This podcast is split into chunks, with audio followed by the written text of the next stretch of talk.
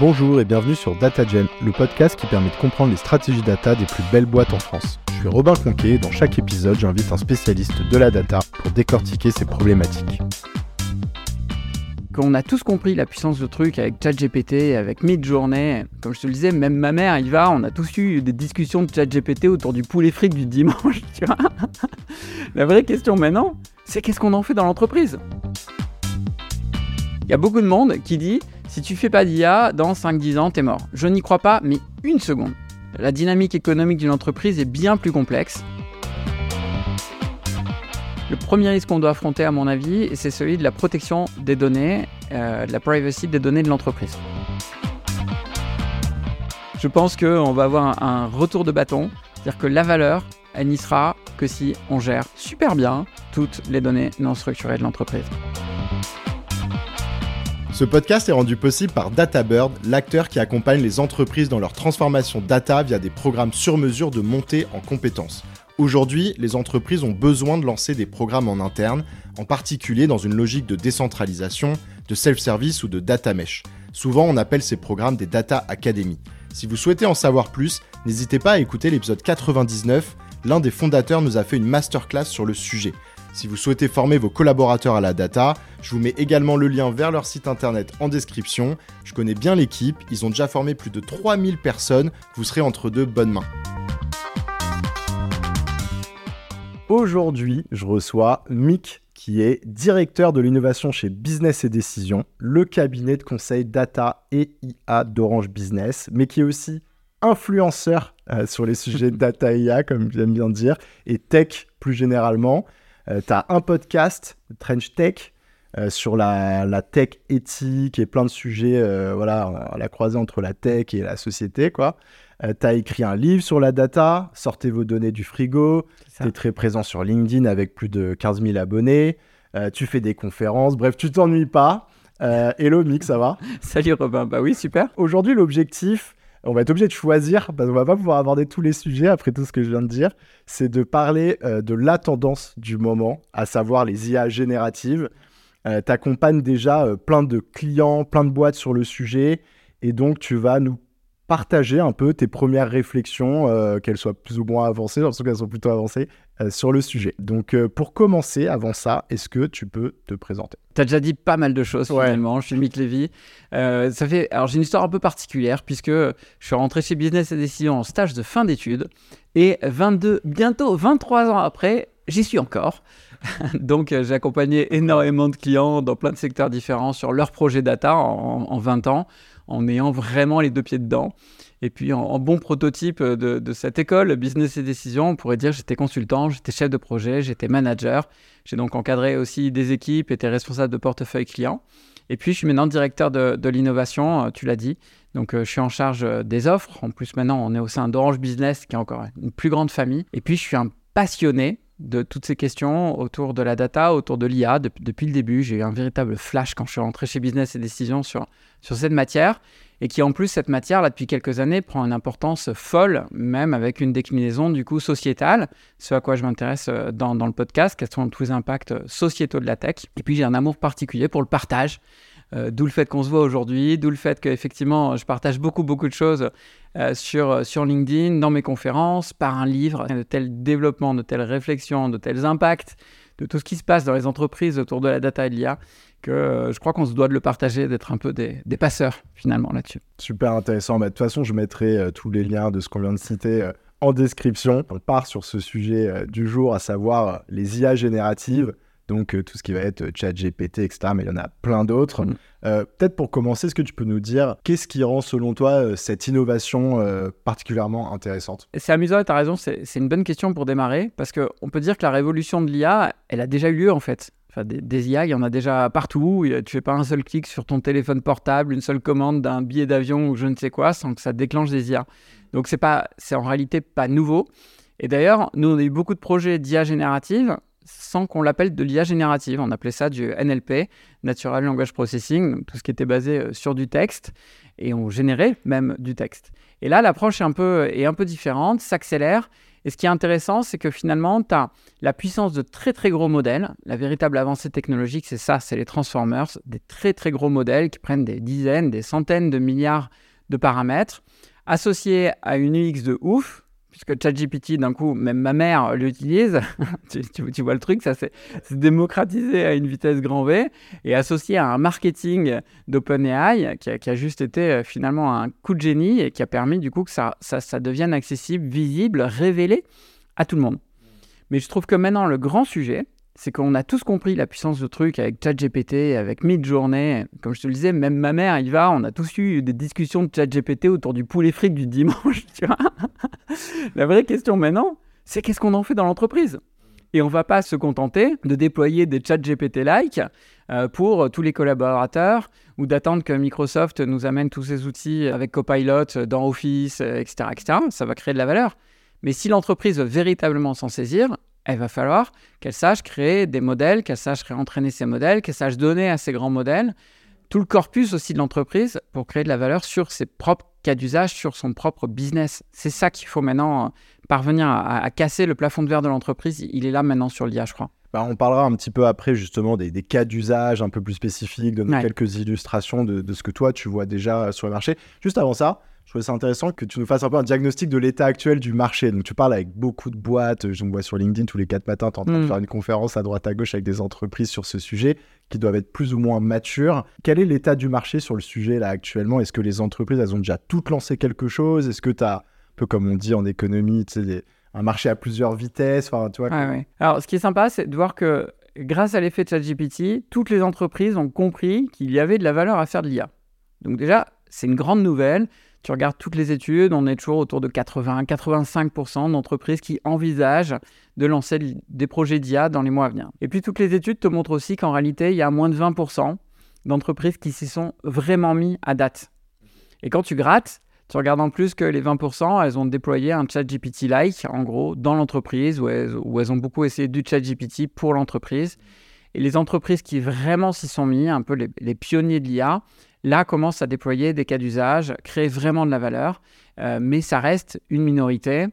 On peut citer les grandes entreprises, parmi lesquelles les plus, les plus agiles des grandes entreprises, on va dire, on s'y sortir très très vite des choses. Et puis euh, des entreprises très agiles ou qui cherchent à, réinventer un, business model, à prendre un twist innovant ou à prendre un avantage concurrentiel par l'arrivée d'une nouvelle techno. Mais finalement, il y a assez peu de boîtes, je trouve, qui ont compris ça. Et, c'est bien dommage parce que là, il y, y, a un boulevard quand même. Oui, et puis il y a peut-être aussi pas tant de boîtes que ça pour lesquelles euh, vraiment l'IA va pouvoir euh, complètement recréer le business model. Il y en a, et les boîtes doivent y penser, parce que sinon c'est là qu'elles risquent de se faire disrupter ou de passer à côté d'une grosse opportunité. Mais tu as peut-être aussi plein de boîtes où c'est vraiment juste, ça va leur permettre d'augmenter complètement leurs collaborateurs ou d'être beaucoup plus efficaces, enfin de mieux délivrer le service qu'elles délivrent déjà. Tu vois, oui, c'est ça. C'est juste, il y a beaucoup de boîtes, je suis sûr, pour lesquelles l'IA va quand même créer un, nouveau business model ou vraiment une nouvelle manière de travailler, quelque chose qui va vraiment beaucoup bouger. Et puis, une énorme majorité de boîtes doivent profiter de l'IA pour des gains de productivité pour euh, gagner en fluidité dans leur process, pour rendre leurs opérations plus efficaces, pour améliorer leur expérience client, etc. Il y a beaucoup de monde qui dit si tu fais pas d'IA, dans 5-10 ans, tu es mort. Je n'y crois pas, mais une seconde. La dynamique économique d'une entreprise est bien plus complexe. Par contre, je suis convaincu que ceux qui feront de l'IA, qui le mettront au cœur de leur business model, vont prendre un avantage concurrentiel, vont être plus efficaces que leurs concurrents, vont prendre quelque chose qui va les démarquer sur le marché. Et c'est ça l'enjeu. Et là, il y a un boulevard franchement pour tous les secteurs et toutes les boîtes. Et du coup, comment toi tu recommandes aux entreprises de prendre le problème? Quelles sont les premières étapes euh, à avoir en tête? Tu vois, avant de parler de la typologie de, cas d'usage, on y viendra juste après. Le premier sujet, la culturation, comme à chaque nouvelle euh, rupture technologique, et où en plus, euh, je, le constate quand, je discute parfois avec des entités un peu plus, un peu plus larges. Il y a une culture en France qui n'est pas très technologique, globalement. Des politiques, ça je le vois énormément avec notre podcast, Trench euh, mais même des entreprises, des comex, etc. Ils n'ont pas une culture techno, en réalité. Du coup, il y a vraiment ce besoin d'acculturer, à la fois de rassurer sur comment la techno va s'intégrer dans l'entreprise, d'expliquer qu'est-ce qu'elle peut amener et comment il faut s'y prendre. Et du coup, on parle beaucoup de l'acculturation. Je sais que sur ton podcast, beaucoup ont parlé déjà d'acculturation data et d'acculturation IA. C'est toujours le même sujet. Et en fait, il faut le prendre à la fois en top-down et à la fois en bottom-up. Je suis convaincu que ce qui marche, c'est de faire les deux en même temps. en top-down parce qu'il faut balayer un escalier par le haut, comme disait un vieux prof d'économie. J'adore cette expression.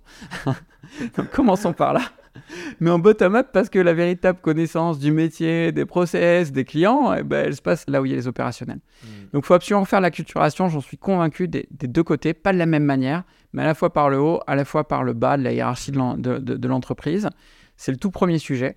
Et ensuite, très vite, enquiller sur lister des, cas d'usage, repérer des cas d'usage, faire de l'idéation, organiser des brainstorms, commencer à diffuser une connaissance concrète pour que chacun trouve des cas d'usage qui vont permettre vraiment d'appliquer l'IA de façon euh, euh, concrète et utile véritablement dans l'entreprise. Et ça, peut-être sur ce premier point, la culturation, est-ce que là-dessus, tu as, une bonne pratique? C'est juste, tu vas comme un bulldozer, enfin, tu trouves des, des gens qui sont plus avancés soit dans d'autres entreprises, soit des experts. Bon, les cabinets de conseil sont aussi très intéressants pour ça parce qu'ils ont une mm. vision globale du marché. Et après, tu déroules des, présentations, des formations un petit peu à, tous les niveaux. Quoi. Je vois ce que tu veux dire. Je crois qu'on oublie un truc, c'est que le mot acculturation, moi j'aime bien le prendre au sens propre du terme. Ça veut dire quoi? Ça veut dire changer la culture de l'entreprise.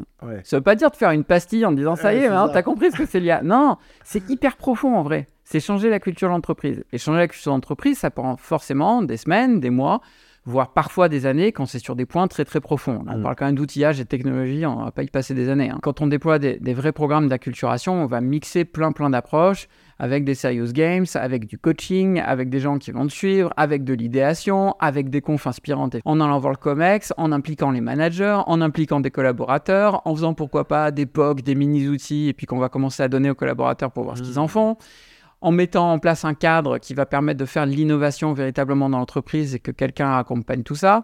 Il y, a mille choses à faire. Et je trouve que les entreprises le prennent parfois de manière un petit peu légère, en mode, on va venir un conférencier, euh, c'est super, il rencontre plein d'entreprises, il va nous dire comment ça se passe et comment ça marche, et puis, et puis go. Donc maintenant, justement, tu nous parlais euh, bah, de l'étape qui vient euh, pendant la culturation ou un peu la fin de la culturation, lister les use cases et puis commencer à voilà, faire des proof of concept, quoi, aller mmh. de la valeur sur des petits périmètres. Parce que justement, je pense que l'idée, c'est pas d'être exhaustif ici, sinon on, va s'y perdre. Mais est-ce que tu peux nous lister les, le, les deux use cases principaux que tu vois qui sont peut-être les plus évidents en entreprise et puis bon, il peut aussi y en avoir un qui est plus original, je te laisse choisir. Là, on arrive au moment climax de l'épisode. En ouais, C'est trois fois, tu dis, on va parler des cas d'usage. Là, on y est. Écoutez-nous bien, on va parler des cas d'usage maintenant. Ce qu'il faut avoir en tête pour moi, c'est qu'il y a trois grandes familles de cas d'usage avec l'IA générative. Et déjà, je crois que c'est essentiel d'avoir ces repères-là parce qu'on a l'impression que l'IA générative va tout faire. Certains pensent même qu'elle pourrait nous remplacer. Donc, t'imagines le truc. En vrai, ça fait trois trucs, l'IA générative, et ça fait ces trois trucs, et déjà, c'est énorme. Un, ça te génère des choses. Donc ça te génère du texte, ça te génère du son, ça te génère même des images, de la vidéo, et là, ou du code, là, il y a évidemment plein, plein d'usages euh, à sortir de ça. Deux, ça te fait de l'intelligence documentaire. ce terme va moyennement parce qu'il y a le mot intelligence qui va très très mal avec de l'IA qui est absolument pas intelligente, mais passons. Là, ça veut dire quoi? Tu vas pouvoir enfin avoir de l'interactivité avec des documents, éventuellement avec des bases documentaires complexes ou avec des documents complexes, longs, gros voire imbitable. Et là, quand il pense, c'est hyper puissant. Pourquoi? Parce que jusque-là, qu'est-ce que tu pouvais faire avec un document? Tu pouvais le lire. Tu avais quelques petits raccourcis du type sommaire, glossaire s'il était à jour, index éventuellement pour les plus motivés. Et tu pouvais faire un contrôle F, une recherche d'un mot dans le document. C'était tout. Euh. Quand on y pense, rétrospectivement, c'était d'une pauvreté incroyable. Alors que là, on, peut, directement interagir, poser des questions en document, le faire traduire en direct, donner deux documents pour voir quelles sont les différences, etc. Troisième famille, c'est toute l'interaction. Ça, c'est ce qu'on connaît avec ChatGPT, c'est-à-dire tu as enfin un bot qui est un petit peu convaincant. Ça fait euh, dix ans qu'on parle des chatbots, on a déployé nous énormément. Ça a toujours été déceptif, il faut se le dire. Donc euh, là, là tu as enfin une vraie interaction. Et ces trois familles de cas d'usage sont celles qui vont nourrir tous les cas d'usage qu'on voit aujourd'hui. Alors, c'est là que je peux te donner euh, quelques exemples concrets. On, a travaillé pour une boîte qui fait du merchandising sportif. J'adore cet exemple. Et eux, leur problème, c'est que Mbappé a changé de club. Alors, c'était le problème de pas mal de monde en France, hein, mais, eux, c'était un véritable problème business. Comment avoir une photo de Mbappé avec son nouveau maillot avant même qu'il ait pris la photo avec le nouveau maillot dans le nouveau club?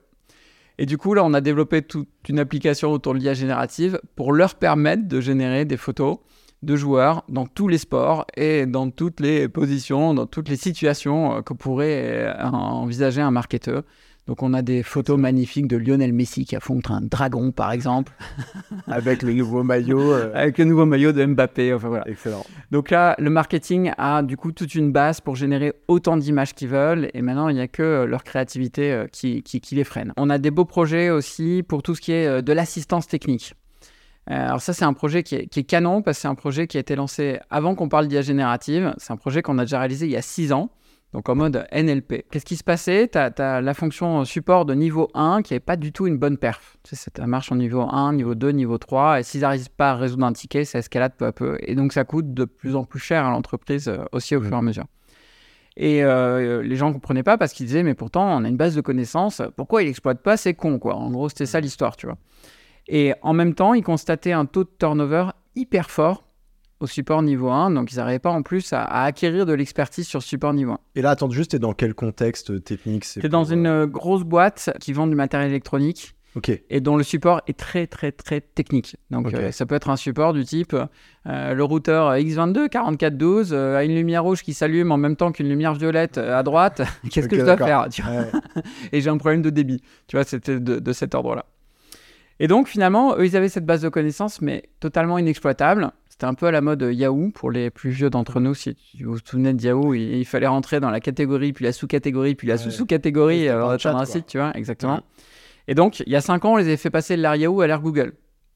Le conseiller rentrait un verbatim du problème rencontré et ça lui sortait les cinq meilleures réponses en faisant de la correspondance euh, pour, pour analyser la distance entre les mots avec l'étiquette déjà résolue et ce qu'il y avait dans la base de connaissances. Et déjà là, c'était énorme. 90% des bonnes réponses dans les 5 bonnes réponses. À 70%, la première réponse était effectivement la bonne dans 70% des cas. Et en plus, le taux de turnover a chuté.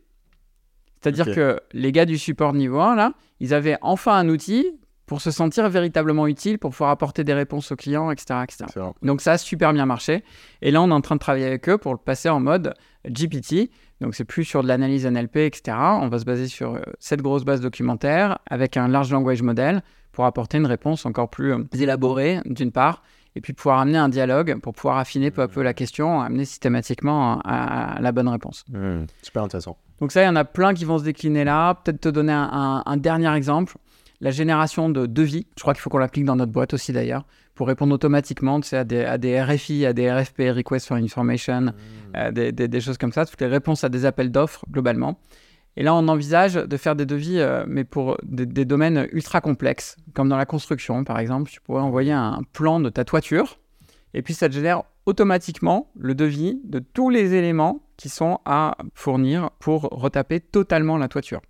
Donc là, on rentre dans des trucs hyper complexes et avec un autre enjeu qui est de proposer des solutions digitales à des populations qui n'ont pas accès au digital.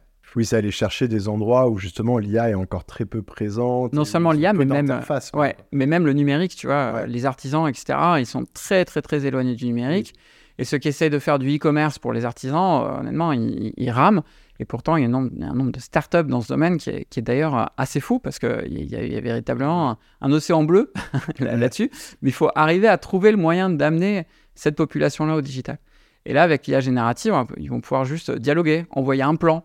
C'est mhm. beaucoup plus simple que ce qu'on avait jusqu'à l'heure. Alors peut-être juste, j'en profite, parfois j'essaie de vulgariser un petit peu euh, les termes qu'on utilise. Euh, je reprends une seconde, donc NLP que tu as évoqué un peu plus tôt, donc Natural Language Processing. On pourrait le voir un petit peu comme l'ancêtre de ChatGPT. Donc c'était en fait, c'est d'ailleurs un peu la technologie sous-jacente qui permet finalement à une IA de vraiment euh, reconnaître euh, du texte et de l'interpréter et de voilà donner des recos à la, après sur la base d'un algorithme. Donc un peu ce que tu disais. Exactement. il va aller analyser finalement euh, voilà, dans une base de données, euh, retrouver des éléments, des choses comme ça. Il y a beaucoup de développement à la main, en fait. À mm. partir des algorithmes des NLP, on faisait beaucoup de développement sur mesure pour parvenir à mm. classifier euh, des mots, à avoir la distance entre, entre deux phrases différentes. Typiquement, voilà, j'ai un verbatim, aller trouver le ticket qui correspond le plus. C'est de l'analyse de, de, distance sémantique. Et ça se faisait en NLP avec beaucoup d'efforts. Et en fait, ce qu'on appelle les LLM, donc les Large Language Models, moi je le vois un peu comme ça, c'est un petit peu la, la nouvelle version hmm. euh, du NLP. Et c'est d'ailleurs souvent, euh, on en avait déjà parlé euh, sur un, épisode avec Marc Sanselme bah, je, le, mettrai en description, bah, justement de tous ces business un peu qui se sont retrouvés à risque pour, pour leur business model, toutes ces startups qui développaient des technologies autour des NLP, les outils qu'on utilisait, etc., bah, qui se sont fait pas mal disrupter parce que bah, justement ChatGPT et les LLM sont un peu la nouvelle évolution du NLP alors moi, je suis convaincu que quand même, les deux vont rester. Un exemple, on avait un projet euh, d'analyse de sentiments qu'on a réalisé en NLP, qui fonctionnait euh, très très bien. Ça a pris en gros une bonne vingtaine de jours, en, vraiment data scientist, il y avait plein d'éléments autour du projet, mais en pure data science sur euh, des approches NLP, c'était une vingtaine de jours. Mhm. Il s'est dit, tiens, si je reprenais mon projet maintenant avec GPT, donc basé sur un LLM. Et au lieu de 20 jours, il a mis moins de 20 heures à refaire le projet from scratch. Et il a comparé les résultats. Et en fait, il y a des plus clairement sur le volet LLM, notamment euh, l'interactivité, le fait que le résultat soit très élaboré, il te fait des phrases complètes pour répondre à ta question, etc. Mhm. Mais il y a des moins, et notamment il est moins fiable. Parce que le NLP avait vraiment été fait sur mesure, sur ce qu'on voulait faire sur l'analyse de sentiments, avec des critères précis pour faire cette analyse de sentiments vis-à-vis euh, d'un cas d'usage dans l'expérience client, alors que le LLM, lui, reste beaucoup plus généraliste moi, je suis convaincu que les deux approches vont rester parce qu'elles vont permettre de répondre à des choses différentes. Bah, écoute, ça fait le lien avec ma prochaine question. Quelles sont euh, les limites ou les risques à avoir en tête justement sur ce sujet euh, des IA génératives et notamment dans un contexte business, vu qu'aujourd'hui l'idée c'est d'apporter un peu des, des clés pour des leaders ou des, ou des professionnels en entreprise qui veulent euh, avancer sur ces sujets? Alors, bon, effectivement, tu, tu, as raison, il y aurait tous les risques sociétaux Mhm. Euh, lié à l'empreinte environnementale de ces modèles-là, mhm. euh, lié au respect euh, de la vie privée, lié aux droits d'auteur, etc., mhm. qui, qui, sont, qui sont à avoir en tête. Mais bon, dans l'entreprise, effectivement, ce pas les premiers risques qu'on doit affronter. Le premier risque qu'on doit affronter, à mon avis, c'est celui de la protection des données, de la privacy des données de l'entreprise il faut avoir en tête que si on parle avec un LLM public, je vais parler avec ChatGPT, euh, la confidentialité de ces données n'est pas assurée, ces données peuvent être réutilisées pour l'entraînement, etc., etc. Donc la toute première chose que doit faire une entreprise, c'est mettre en place un LLM dans son entreprise, mais dans un espace privé, dans un espace sécurisé pour l'entreprise. Donc tu peux le faire sur Azure, en l'occurrence, en accédant du coup au LLM qui est GPT, le LLM qui est mhm. en dessous de ChatGPT. Ouais. Et là, tu seras dans un environnement sécurisé.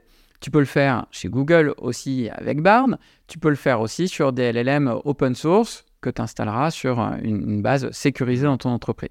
C'est vraiment ça le tout, tout premier sujet que doit adresser l'entreprise.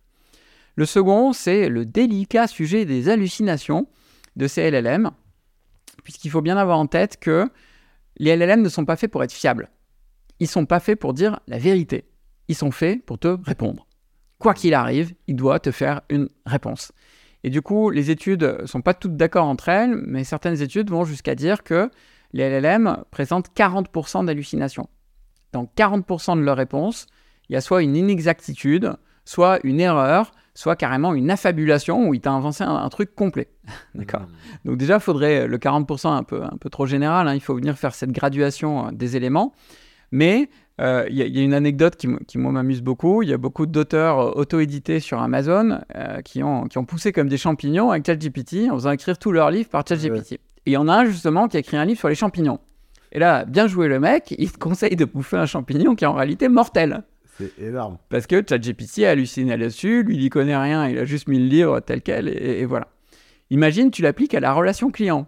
Et puis le client te demande euh, comment, je sais pas, je prends telle option ou autre, et puis que bah, le LLM lui répond à côté, et puis euh, l'amène finalement à le quitter euh, plutôt que lui faire. Ça ne sera pas acceptable dans l'entreprise.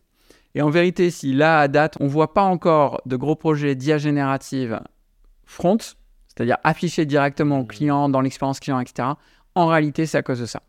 Il y a plein de clients qu'on accompagne et où on reste bloqué à la porte vraiment de la mise en production parce que les risques inhérents à ces hallucinations sont encore jugés trop forts pour pouvoir avoir un affichage client. Hmm. Donc là maintenant, il y a beaucoup beaucoup de boulot pour réduire ces hallucinations, et c'est là que c'est toujours pas magique en vérité l'IA, parce qu'effectivement on arrive très vite à avoir des réponses qui nous paraissent pertinentes, mais il y a encore beaucoup de boulot maintenant pour fine-tuner, pour venir orienter constamment les réponses du LLM pour minimiser euh, les hallucinations et les minimiser euh, au maximum. On y parvient, hmm. Mais c'est du boulot. Ah, donc ça, c'est une des premières tâches, en fait, lorsque bah, une équipe euh, commence à lancer ce tout premier élément que tu, dont tu parles, hein, de en fait, recréer son chat GPT interne, et puis ensuite trouver peut-être son premier euh, use case, avant même peut-être de le tester sur quelque chose d'aussi euh, critique qu'un front avec les clients, genre sur de la, de la, réponse à des clients via le site ou des choses comme ça.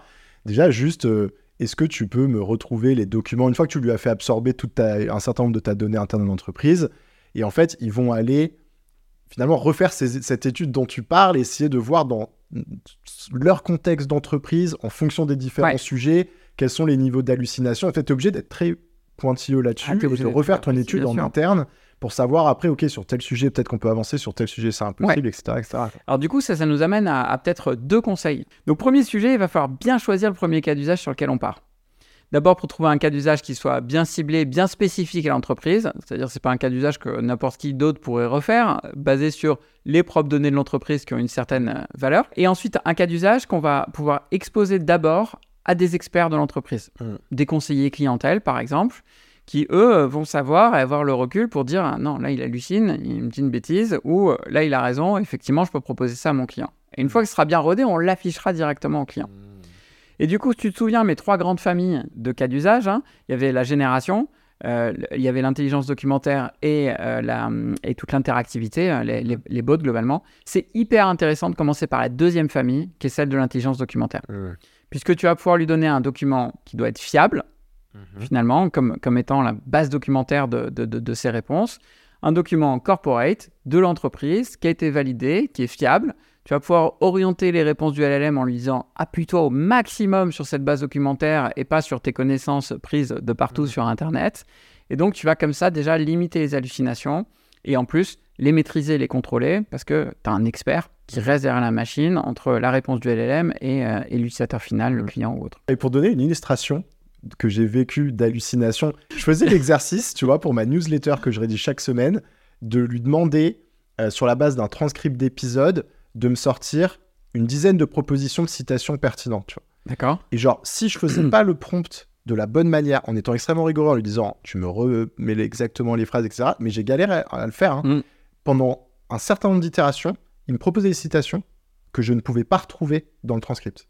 Des nouvelles phrases et il me les mettait en mode citation. Genre, il me disait, euh, il a dit ça. Non, il n'a pas dit ça. Je ne retrouve pas le passage en faisant des contrôles. Ça n'existe pas. Et ça te rend dingue, tu vois. Donc, en fait, c'est voilà, ça, peut être aussi simple que ça. Bon, bien sûr, ça peut être beaucoup plus grave, mais mm. euh, c'est pour l'illustrer un peu bah, pour ceux qui se diraient, mais attends, une, hallucination, c'est quoi? C'est une excellente illustration euh, du truc, exactement. Et du coup, ça, ça m'amène à un sujet que je trouve intéressant aussi c'est qui porte et opérationnalise ces sujets en entreprise? Et quelle est la place des profils data dans tout ça alors là, il faut pas que les profils data et IA laissent passer le cheval ou le train, voire, le TGV. il faut absolument que ce soit les équipes data IA qui récupèrent ces sujets-là. C'est clair et net. D'abord parce que toutes les pratiques technologiques sont directement adossées à la plateforme euh, data. Si tu es dans Azure, tu vas vouloir faire euh, avec OpenAI Services et puis tu vas, tu vas appeler les services mmh. OpenAI Services en plus de tous les autres services de ta plateforme data. Tu es sur Google, tu pourras faire pareil et puis voir euh, lier les uns avec les autres via des API, etc. etc. Donc d'un point de vue technologique, tu es dans le même environnement. D'un point de vue euh, du cycle de vie, de la gouvernance, tu vas revenir très très vite à des questions de data. Et en vrai, le nerf de la guerre va redevenir très très vite du data management. Hmm.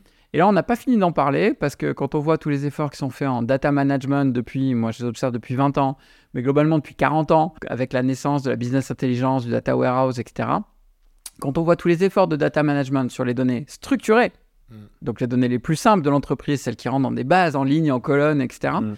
et qu'on n'est toujours pas au bout de l'affaire, puisqu'on a encore d'énormes problèmes de qualité de données, je te laisse réfléchir à ce qui va se passer sur les années qui viennent avec toutes les données non structurées où c'est beaucoup plus complexe euh, de, les maîtriser, d'en assurer un bon niveau de qualité, d'en assurer un bon cycle de vie, d'en assurer une bonne mise à jour, mmh. de t'assurer de quelle source de données tu as donné à manger à ton LLM pour qu'il réponde à, un, tel ou tel nouveau cas d'usage, mmh. de la cohérence entre tous les cas d'usage, etc., etc. Mais je pose cette question parce que je suis entièrement d'accord et sur les use cases qu'on a évoqués qui demandent en fait vraiment bah, des expertises pour le coup euh, data, hein, de data science, euh, de data engineering, parce qu'après il va falloir mettre tout ça en prod, intégrer dans l'IT, etc. Mais c'est vrai qu'en fait, tu vois, je me rends compte que sur LinkedIn, le sujet dont on parle le plus, qui est moins intéressant peut-être pour la communauté data, mais qui est le sujet mainstream de l'IA, c'est euh, comment tel outil me permet de faire ci, comment avec trois chats, j'écris mon post LinkedIn. Tu vois, les, use cases vraiment métiers, mais qui sont tellement métiers que là, en fait, limite, euh, bon, la data a pas trop de place dans ces use cases-là. Et sur ce périmètre-là de l'usage des outils tu vois, qui sont un peu clés en main, donc presque un peu l'équivalent des outils no-code, tu mhm. vois, ah clairement, là Et ben là, on pourrait se demander, est-ce que ça, c'est pas plutôt l'équipe tech ou maintenant tu as des boîtes qui ont des équipes euh, automation, un peu justement, ou des équipes no-code même. C'est là que le périmètre, peut-être, faut, bah, faut s'asseoir à la table et discuter un peu de comment on sépare ça. quoi. C'est ça. Mais en fait, alors si on revient aussi aux, aux, attentes plutôt qu'au cas d'usage, mm. on va avoir deux grandes attentes finalement autour de l'IA générative. Le gain de productivité, et ça, il va être permis par un chat GPT, par tous les outils qu'on te vend à longueur de poste sur LinkedIn, les 10 meilleurs outils pour accélérer ton, ton business, etc. Génial. Tout ça, c'est accès gain de productivité. Et il y a un autre volet de cas d'usage, d'attente, qui est autour de la création de valeur. Hmm. Et qui, à mon avis, est beaucoup plus important. Il y a une étude assez passionnante de, McKinsey sur le, sur le sujet. Euh, qui te montre que à l'échelle mondiale, euh, les IA de manière globale vont générer jusqu'à 25 billions de dollars de valeur. Sur ces 25, le gain de productivité, pure productivité permise par des ChatGPT et compagnie, je crois de mémoire, il y a 4, 4 billions. Tout le reste, c'est de la création de valeur par les IA génératives et les autres catégories d'IA, machine learning, deep learning et même l'advanced analytics, basées sur les données spécifiquement de l'entreprise et où donc ça nécessite une forme de réentraînement, de donner des données spécifiques mhm. à l'entreprise, au modèle, pour que ça fonctionne. Et c'est ça qui est intéressant. Le reste, euh, c'est, euh, tu parles de, tu parles de ChatGPT autour du poulet frites, quoi. Enfin, c'est hyper sympa, hein, tous ces outils. Moi, j'adore, j'en teste aussi, c'est très amusant. Mais voilà, c'est du gain éventuellement de productivité. encore, le temps de monter en compétence sur l'outil ne te permet pas un gain de productivité immédiat. Est-ce que tu as une prévision euh, pour l'avenir que tu aimerais nous partager? Une prévision pour l'avenir? Alors, il y, y, a celle que, que, je te disais, le data management. Oh, je, suis, je suis épaté que personne n'en parle. On, on, on est dans la phase où on est ébloui là. on est tous éblouis par les paillettes des LLM. On dit, waouh, découvert un nouvel Eldorado. Je pense qu'on va avoir un, un retour de bâton. C'est-à-dire que la valeur, elle n'y sera que si on gère super bien toutes mm. les données non structurées de l'entreprise. Et, là, là, on a un boulot, mais laisse tomber, t'as un boulot fou devant toi. C'est clair. Et j'ai peut-être une, deuxième, une deuxième euh, prédiction, idée, on, pourrait dire, c'est que l'IA générative est clairement dans les spotlights, de ouf. Et en fait, on va juste pouvoir en profiter pour tirer avec ça tous les sujets d'IA qui sont en attente dans l'entreprise et que les entreprises auraient dû se lancer dedans il y a effectivement 5-6 ans euh, où ça devenait déjà très très mature et que les entreprises négligeaient, ne savaient pas comment y aller, et que là, elles vont commencer, elles vont rentrer d'abord par l'IA générative, avant aussi de comprendre la valeur de simples algorithmes prédictifs. Par exemple, euh, tu as raison, ça, ça, semble très basique, mais non, très traditionnel. C'est, on fait de la prédiction de chiffre d'affaires, ouais, mais ça apporte énormément de valeur. La même étude de Loite, d'ailleurs, montre qu'en réalité, l'IA traditionnelle, donc Advanced Analytics, Machine Learning, Deep Learning, ça c'est 70, 67%, je me souviens du chiffre exact, 67% de toute la valeur qui va être amenée par l'IA. Le reste, c'est l'IA générative en mode gain de productivité ou en mode cas, d'usage euh, des Et donc, ce, côté très médiatique qu'on a sur les IA génératives va créer de la valeur aussi sur les IA traditionnelles et c'est une super nouvelle. Bah écoute, mec, on arrive sur les dernières questions. Est-ce que tu as une recommandation de contenu à partager à nos auditeurs? Alors, moi, je fais énormément de veille, hum. mais je suis pas très très sérieux dans ma veille. Il n'est pas super méga organisé. Donc, recommandation de contenu, dit sur LinkedIn. Ok. Frédéric Cavazza, je trouve qu'il fait un, boulot de dingue. Ah bah, il faut que tu suives Frédéric Cavazza. Et il fait l'évangélisation sur les sujets de la tech depuis, je pense, 20 ans. Et il fait des contenus, mais hyper documentés, hyper fouillés. Alors, il faut un quart d'heure par article hein, de, de, de, lecture. Mais c'est d'une grande qualité et avec, euh, avec une prise de recul qui est vraiment intéressante. Ok, donc c'est blog et euh, compte LinkedIn. Ouais, ouais, exactement. Euh, et puis, je ne saurais que trop te conseiller de me suivre sur LinkedIn et, euh, et, de suivre mon podcast Trench Tech, évidemment. Mais bon, autopromo. Trench Tech, euh, j'ai dit, je mettrai tout dans, dans la description. Il faut aller voir. le podcast est vraiment très, très cool. Permet, sur des sujets voilà, qui prennent plus de hauteur, qui traitent d'un périmètre plus large. Parce qu'on a l'habitude de voir. Tout le impact sociétaux, en fait. Mais ouais, avec des invités de marque. Euh, notamment, je crois que j'ai vu passer ouais, Cédric euh, Villani, euh, enfin plein d'invités. Oui, Cédric Villani, on a eu Asma Mala sur les questions de géopolitique de la tech. C'était des, des, questions passionnantes. On a eu l'ADEME aussi, je, recommande pour tous ceux qui s'intéressent à, l'impact environnemental du numérique et de comprendre quels sont les véritables leviers qu'on peut tous avoir quand on travaille dans la tech. Euh, L'ADEME m'a donné de précieux enseignements, c'était vraiment intéressant. Qu'est-ce que tu aimes dans la data et l'IA Je te l'ai dit tout à l'heure, moi c'était un véritable flash. Quand on regarde ce qu'on fait beaucoup dans l'IT de l'entreprise, en fait, on est soit dans l'opérationnel, soit dans le niveau strat. Et avec la data, tu as forcément le recul du niveau stratégique. Tu agrèges les données provenant de toute l'entreprise pour aider à sa prise de décision, pour aider à, la rendre plus efficace, pour l'aider à aller sur de nouveaux marchés, pour l'aider à créer de nouveaux business models. Il y a cette prise de hauteur grâce à la data qui est vraiment passionnante. Et puis, euh, je trouve que ça s'accompagne aussi euh, de questions de transformation, vraiment de transformation de l'entreprise pour beaucoup mieux travailler avec la data. Et, ça nécessite que l'entreprise se transforme réellement au sens acculturation, changement de culture dont on, dont on parlait tout à l'heure. Et puis en plus, on a des développements en termes sociétaux là qui sont juste incroyables et qui sont passionnants à, observer et, à, en être acteur, chacun à son humble position, en, tout cas pour moi. Euh, et, c'est passionnant de, faire partie de cette révolution-là. Qu'est-ce qui t'a le plus fait progresser? Je crois vraiment que euh, c'est la veille. Et je suis convaincu qu'on euh, on devrait plus apprendre à faire de la veille, à trouver les bonnes sources, à comprendre ce qui est important, ce qui n'est pas important, à avoir cette prise de recul. je pense que ça, ça fait énormément progresser. Et les rencontres, aussi, aussi avec les gens. Avec toi, Robin, aujourd'hui, mmh. c'est top. C'est une prise de recul. Tu as un point de vue aussi qui est, qui est, qui est hyper chouette. Donc, euh, donc les rencontres aussi font, font beaucoup, beaucoup progresser, c'est clair. Et enfin, quel est le meilleur conseil qu'on t'ait donné? Alors écoute, je vais te faire un, mix entre euh, ma grand-mère et Steve Jobs. ma grand-mère, elle, dit qu'il faut toujours se souvenir de son passé pour bien savoir où avancer. Et euh, je trouve ça hyper juste. Et Steve Jobs, lui, il dit connecting the dots. Est-ce que tu connais cette expression qu'il qui, qui, a C'est génial. Mm. Et connecting the dots, finalement, c'est regarder vers ton passé c'est comprendre ce que tu as fait, qui t'a amené à ce chemin-là, et puis comment tu peux connecter les éléments entre eux mmh. pour construire un autre truc? Et moi, dans ma vie, quand je regarde les, points que j'ai connectés, j'ai fait énormément de musique. Ça m'a donné le goût euh, du, spectacle, euh, d'être devant un public, de m'exprimer en public. Ça m'a appris euh, tout le fonctionnement du son, etc., et comment marche un micro, cet enregistrement et compagnie. Et puis aujourd'hui, ben, le côté spectacle, je le retrouve dans les conférences. Et puis avec le podcast, je retrouve tout le côté euh, technique du son. Et, mais si j'avais pas eu cette expérience dans la musique, qui semble n'avoir rien à voir avec la choucroute de la data, euh, bah, j'en serais pas là. J'aurais peut-être pas lancé ça. Et ça fait partie de moi. Et euh, tu vois, voilà, ça, c'est des points que j'ai connectés et qui, qui, moi, me donnent un énorme plaisir en plus dans ce que je fais et mm. me permettent d'envisager ensuite d'autres trucs. Et il dit un truc intéressant par rapport à cette idée, je trouve, Steve Jobs, c'est qu'il dit qu'en plus, c'est pas. T'es pas obligé de l'anticiper. C'est-à-dire qu'il faut pas non plus se dire, je vais anticiper ce qui ah va connecter plus tard. C'est que tu ah, peux pas le savoir en avance de phase mais c'est que tu dois juste capitaliser, investir sur des choses que tu aimes faire, sur lesquelles tu comptes pas ton temps, ou quand tu le fais, tu n'as pas l'impression de bosser alors que ça ressemblerait à du taf pour les autres. Et ça, si tu en as un, deux ou trois, ou 10, 15, 20 ans, bah, ça peut se connecter d'une manière euh, voilà, inattendue. Et l'exemple de Steve Jobs que je trouve intéressant, c'est que lui, il disait qu'en fait, à un moment, il s'est passionné pour la calligraphie. Et il a passé des années à apprendre à faire des calligraphies magnifiques, ce qui, moi, me paraîtrait comme étant du boulot. Mais lui, il pouvait y passer des heures et des heures sans compter. Et il dit souvent cet exemple que c'est grâce à ça que ensuite l'iPhone et, Mac a eu un sens du design aussi poussé, quoi, que ça a complètement changé la manière dont il a construit les produits. Et pour autant, il n'est pas calculé. Alors, il n'avait pas anticipé. Et, mais tu as raison, et ça, ça, ça, m'amène à une autre réflexion, c'est hyper intéressant. Euh, tu sais, quand tu vois des coachs ou quand tu lis des trucs euh, de coaching, de carrière, etc., on dit il faut te faire un plan de carrière. Où est-ce que tu te vois dans 5 ans? C'est la première question qu'on te pose. Mais moi, je n'ai jamais su répondre à cette question. Et je ne sais toujours pas répondre à cette question. Je ne sais pas. Et je ne veux pas le savoir. À la limite, ce qui est intéressant, bah, c'est tu, voilà, tu connectes les points sans t'en rendre compte et puis ça t'amène à faire un pas de plus et puis peu tu découvres.